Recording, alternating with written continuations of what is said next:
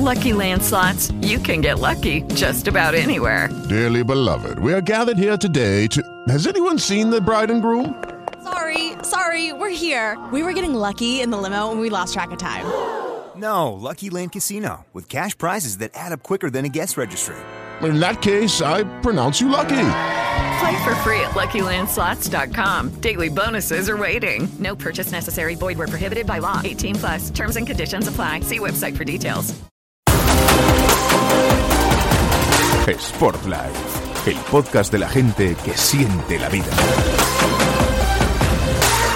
Vamos a presentar ya la siguiente invitada. Venga, Fran, te cedo a ti el honor de que presentes a nuestra siguiente invitada. Pues vamos, un honor, pero con mayúsculas, porque a quien recibimos ahora en el podcast de Sport Life es sin duda, y hablo yo eh, seguro que en nombre de todo, de todo el equipo de Sport Life, es a una de nuestras divinidades.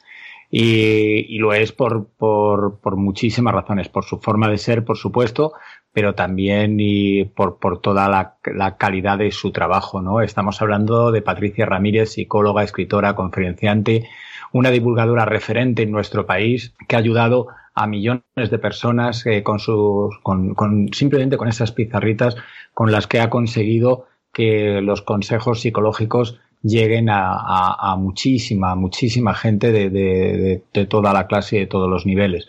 Eh, aparte, es una autora muy prolífica, eh, no solo en su web, en las redes sociales, sino también en su parte, en su parte de autora. Eh, con aquel libro que, que, que, todos recordamos, Entrénate para la vida, pero que luego lo han seguido, Cuenta contigo, Educar con, educar con, con serenidad, 10 maneras de cargarte tu relación de, de pareja y, y, uno que, que está, vamos, eh, que quema, de, que acaba de salir del horno, Somos Fuerza eh, cómo vencer la adversidad y superar eh, todas las crisis. Por tanto, hoy tenemos a, con nosotros a Patricia Ramírez, que como sabéis la podéis encontrar en su web patripsicóloga.com. Buenas tardes, Patri. Hola, buenas tardes, ¿qué tal? Muy bien. Gracias por bueno, la presentación, ¿eh? Madre mía. Bueno, bueno. bien merecida, bien merecida, Patri. Bueno, pues eh, vamos a centrarnos un poco en, tu nuevo libro, que la verdad yo desde aquí, yo solo he podido ojearlo porque lo tiene Yolanda bajo llave, que se lo está acabando y no, no me ha dejado más que ver las primeras páginas, pero en cuanto la acabe voy ya por él. Eh, en tu nuevo libro nos enseñas a gestionar las crisis. ¿Nos podrías dar algún consejo o frase que nos ayude a superar los momentos más complicados? ¿Qué, ¿Qué, haces tú cuando la vida, eh, cuando, tenemos, cuando te llega esa sensación de que la vida se te está dando la vuelta, como está ocurriendo a, ahora a, a, mucha gente? Pues yo lo que comento en el libro es que mi reacción personal cuando entro en una crisis, primero es como de observar. A mí no me gusta que me, que me invadan emociones que me pueden bloquear o que me pueden llegar a, a, a, catastrofizar. Yo lo que quiero es observar, oye, ¿qué está pasando? Y cuando ya he visto un poco qué ocurre a mi alrededor, entonces es el momento de, de tomar decisiones. Desde, desde mí, a nivel personal, yo no soy la típica que se, que se hunde, que hay que ver, fíjate, y cómo saldremos de esto, empieza a ver como la parte catastrófica de la situación. Sí es cierto que hay mucha gente que cae ahí, pero yo creo que a mí la profesión pues me ayuda a verlo de otra manera. Entonces, así como consejo para salir de una crisis, eh, lo primero para mí es pensar que cualquier crisis es temporal. O sea, no, tenemos una crisis que nos vaya a durar toda la vida. Las crisis son temporales y hay veces un poco en que tenemos que tratar de hacer surf con ellas, ir al ritmo en el que va la ola, subir y bajar, subir y bajar, porque cuando forzamos a veces la salida o forzamos tomar decisiones, al final todo lo que fuerza de alguna manera revienta. Y yo creo que ahí lo que tenemos que tratar es de ver qué está pasando, qué estamos sintiendo, con quién puedo contar, vamos a pedir ayuda, que no es una debilidad, eh, vamos a tratar de manejar nuestras emociones y entenderlas, que hay veces que que tú te ves con ansiedad o que te ves triste o te ves abatido y lo que hacemos es parchearlas, ¿no? O sea, venga, vamos a beber, vamos a comer, vamos a, consumir, vamos a comprar, vamos a, decir, venga, que bien estamos, cuando no es verdad, ¿no? Entonces yo creo que tenemos que escuchar las emociones, pedir ayuda y, y dejar ver un poco cómo se mueve la ola. Patri, en, en mi jefe, Fran, al que tú bien conoces, tengo sí. un gran ejemplo, no es que sea peloteo, es que es, es, la realidad. Siempre ve el lado bueno de las cosas, es como muy positivo, hace bromas constantemente. ¿Hay alguna forma de entrenar el optimismo para ser así si no has nacido como él? Yo creo que sí, claro. Eh, el optimismo se puede entrenar. Lo primero que tenemos que decirle a la gente es que no se sienta culpable por no ser optimista, porque nuestro cerebro tiene una tendencia natural a ver la parte negativa, o más que la parte negativa, a ver la amenaza, porque así es como hemos sobrevivido. Entonces sí que podemos hacer un entrenamiento. O sea, en el momento en que eh, a mí la primera mm, argumento, la primera idea que me venga sea negativa, ya verás cómo suspendo el examen, ya verás cómo esto va a tardar, como la pandemia va a tardar más de lo que nos dicen, ya verás cómo la, cuando me venga esa alternativa vamos a escribirla y vamos a dejarla ahí, porque esa alternativa es una alternativa negativa pero posible. Ahora vamos a entrenar el cerebro para buscar alternativas distintas. O sea, esa que yo tengo de forma natural negativa, ya la tengo, esa es mía. Ahora tengo que obligar a mi cerebro a decir, bueno, eh, puede ser que esto no vaya al ritmo que uno pensaba, pero puede ser que vaya más rápido de lo que yo me estoy imaginando. Puede ser que dentro de unos meses, o sea, que nuestro cerebro aprenda a ver otra alternativa eh, y ponerla por escrito, porque de esta manera lo educamos, porque la tendencia natural del que es negativo es enseguida quedarse con la interpretación negativa. Patrick, he de decirte que enhorabuena. Ya me he terminado el libro, ya se lo puedo pasar. Oh, muchas gracias.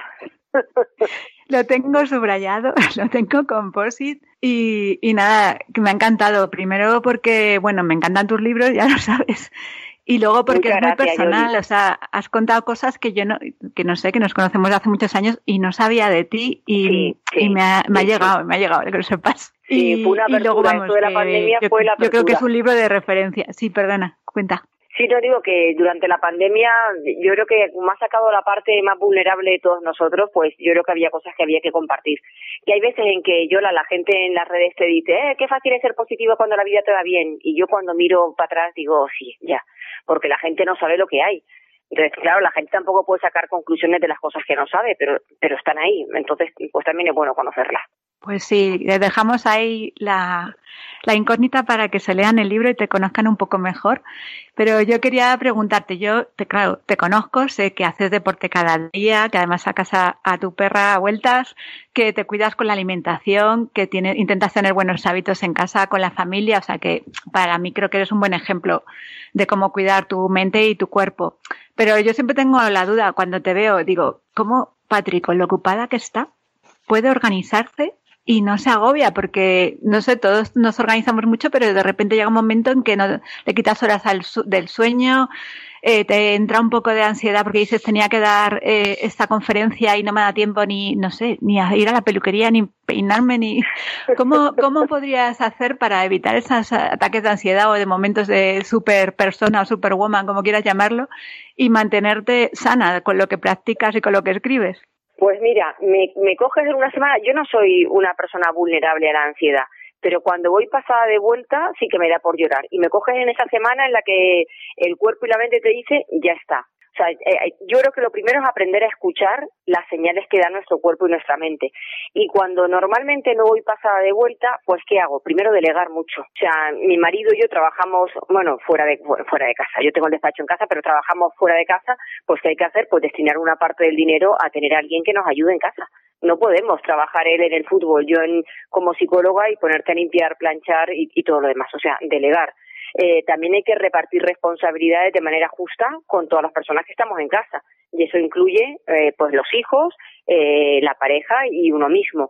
También es importante saber decir que no. O sea, no. Yo, por ejemplo, ahora en esta semana, que me coge de, de bajón a mí, eh, hablando con mi directora de comunicación, eh, le dije, le he dicho, a partir de abril no hacemos ni un directo más. Digo, se acabaron los directos digo, lo siento en el alma, pero necesito ese tiempo para mí. Pues, pues tenemos que hacer renuncias. Y si no haces renuncias de, de temas de trabajo, al final las terminas haciendo con tus cosas personales.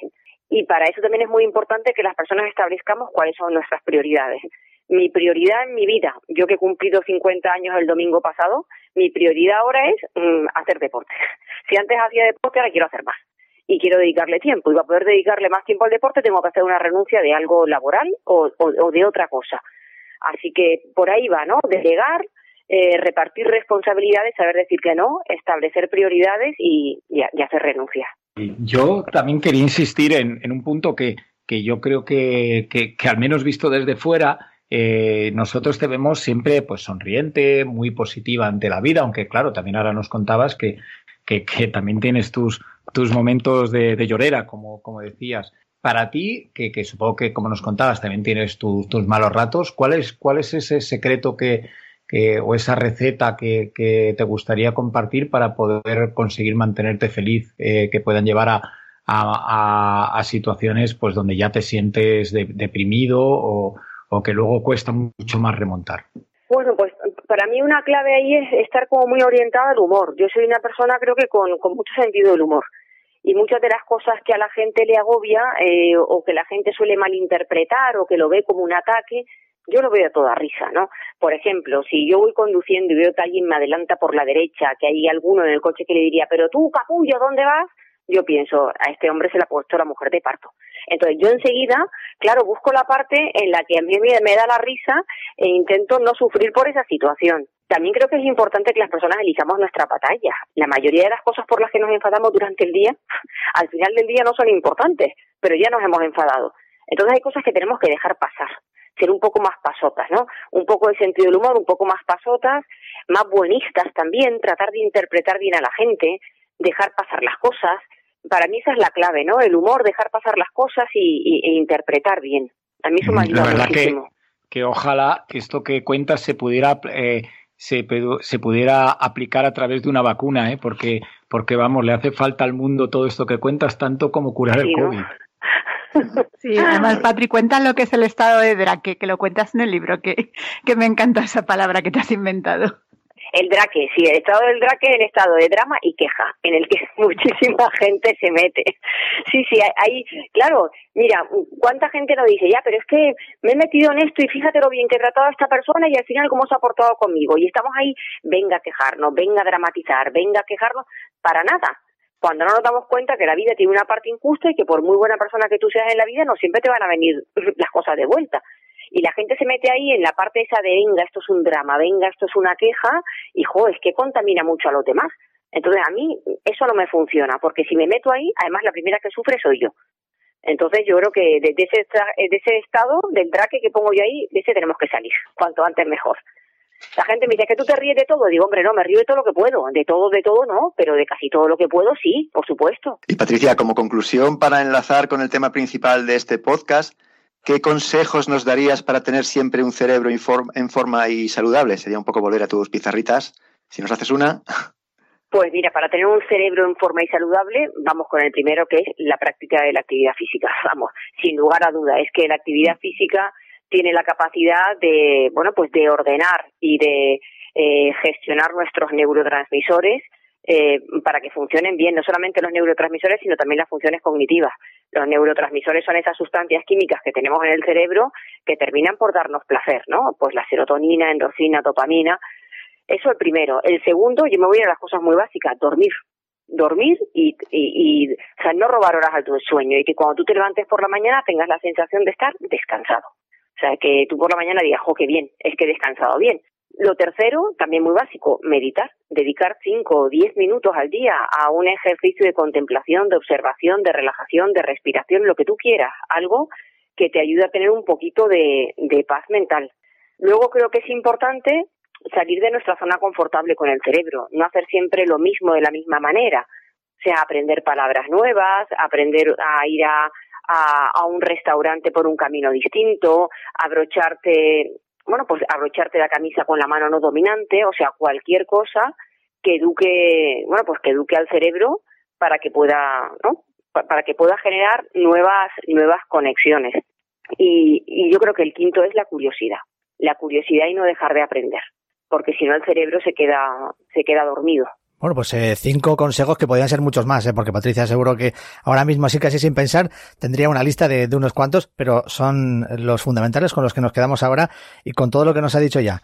Patricia Ramírez, oye, un placer como siempre, ¿eh? contar contigo y escucharte. Igualmente, oye, un beso, muchas gracias. Sport Life, el podcast de la gente que siente la vida. Estamos en las principales plataformas de podcast. Suscríbete a nuestro canal.